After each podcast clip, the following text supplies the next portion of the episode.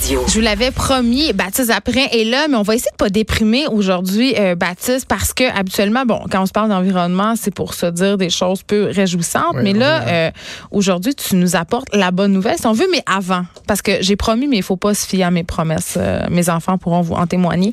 Euh, Il y a quand même une nouvelle déprimante, donc il faut absolument euh, parler. Il y a un groupe d'experts intergouvernemental sur l'évolution du climat, donc vous le connaissez, c'est le GIEC qui arrive aujourd'hui avec un rapport un peu désastreux.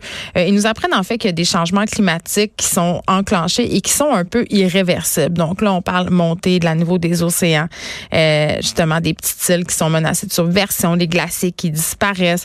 Tu sais, c- ces impacts-là dévastateurs du changement climatiques ben, sont déjà bien entamés, bien enclenchés.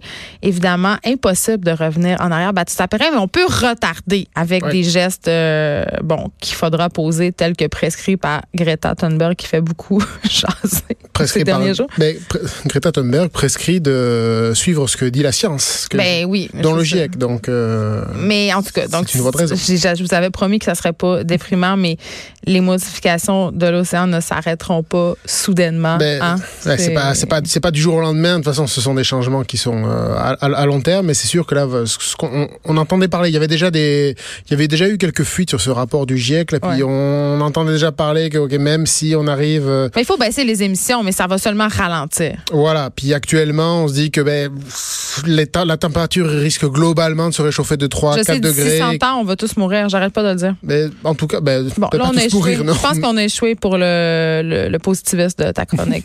bon, écoute, euh, Baptiste Apérin, chef de marque en cinq minutes. Là, tu nous parles aujourd'hui. On essaie de, on essaie un peu de se motiver. On essaie de se dire que il y a des a- petits gestes qu'on pose là qui ont des effets positifs puis qu'on peut réparer certaines affaires, dont la couche d'ozone. C'est ça qu'il faut faire. Ben oui, c'est la couche d'ozone, c'est un bel exemple de, euh, qui, de pour montrer que quand on se mobilise, quand euh, le- les pouvoirs publics euh, prennent des décisions que le privé suit, Ouais. ben ça fonctionne. Là, on se souvient la- la- le trou de la couche d'ozone. Ah, écoute, quand j'étais petite là, parce que moi je suis en c'est- 82, c'était le gros sujet, le grosse trou. J'avais peur moi de Et on s'en est rendu compte ça dans les années 80 que la couche d'ozone se, se trouait. On a donc, plus le droit de se mettre du spray net, Baptiste. Et c'est ça, parce que la couche d'ozone, ça protège des rayons du soleil, donc euh, ça évite des cancers, tout ça. Et il y avait un, il y avait un trou, enfin la couche était plus plus fine, moins moins épaisse, donc protégeait moins. On s'en est rendu compte. On s'est rendu compte que c'était à cause de de certains de certaines certains gaz qu'on utilisait, les, les, les CDC, on va appeler les CFC, Le pardon. net, tout le spray net qu'on se mettait dans les années ça. 80, le tout perte, incidence directe sur le trou. C'est ça, mais bon, c'est des gaz qu'on retrouve aussi euh, dans, qu'on retrouve dans, dans les frigos, dans les aérosols, Ouais. tout un tas de produits, dans les, dans les produits ménagers. Bon, mais dans les, en 86, je crois, enfin, dans les, dans les années 80, il y a eu des, plein de décisions publiques pour euh, limiter ou interdire, interdire la production de, de, de, de ces, de ces gaz-là. Et euh, ben, ça, ça a fonctionné petit à petit à petit. euh, ça n'a pas totalement disparu, mais la, la production est en, est en forte baisse. Et le résultat, c'est qu'aujourd'hui, alors aujourd'hui, je pense que c'est cette, cette année, là, on a les- les der- le dernier constat sur la couche, sur la couche d'ozone, c'est que oui, elle se reconstitue d'environ euh, 1 à 3% par décennie. Et que, Pas tant que ça, là. ouais, mais à ce Faut continuer à faire attention. elle n'était pas réduite à 1% non plus. Non. Mais ça veut dire que d'ici 2000, à ce rythme-là, d'ici 2060, elle sera 100% rétablie. Si on niaise pas trop. Voilà, si on, voilà, si on continue. Si on continue ce qu'on ce qu'on- Notre- ce qu'on si on fait. continue notre beau. Donc, euh, OK, voilà, c'est possible.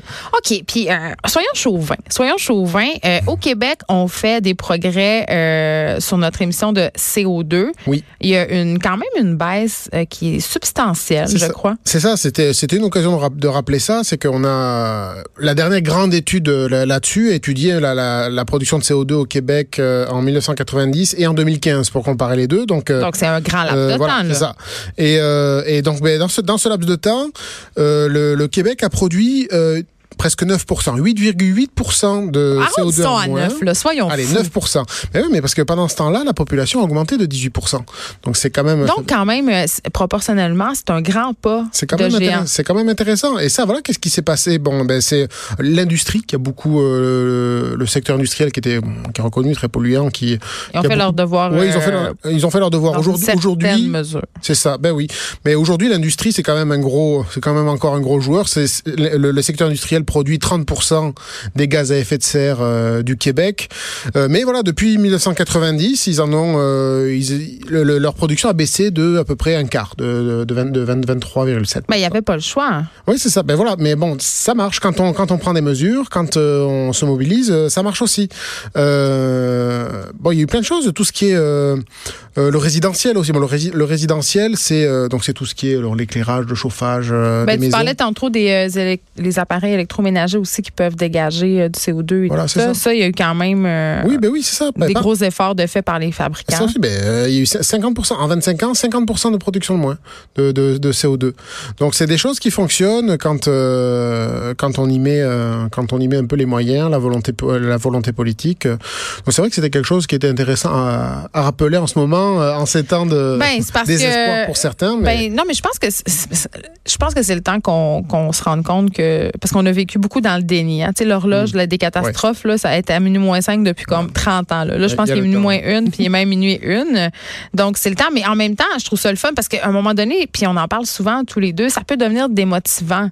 Tu sais, on peut devenir qu'à penser, ben, coudons, euh, les petits gestes comptent pas, puis il n'y en aura pas de répercussions. Puis justement, comme le montre le rapport du GIEC, ben, les changements sont irréversibles. Donc, vivons à fond, puis voyons ce qui va arriver. Mais non, il y a vraiment des gestes qu'on pose qui ont des conséquences tangibles, notamment sur notre couche d'ozone. Merci, Baptiste Zapira. On peut lire votre beau travail euh, sur la page dans 5 minutes sur le site du Journal de Montréal et dans le Journal de Montréal. Joannie Gontier est là après la pause.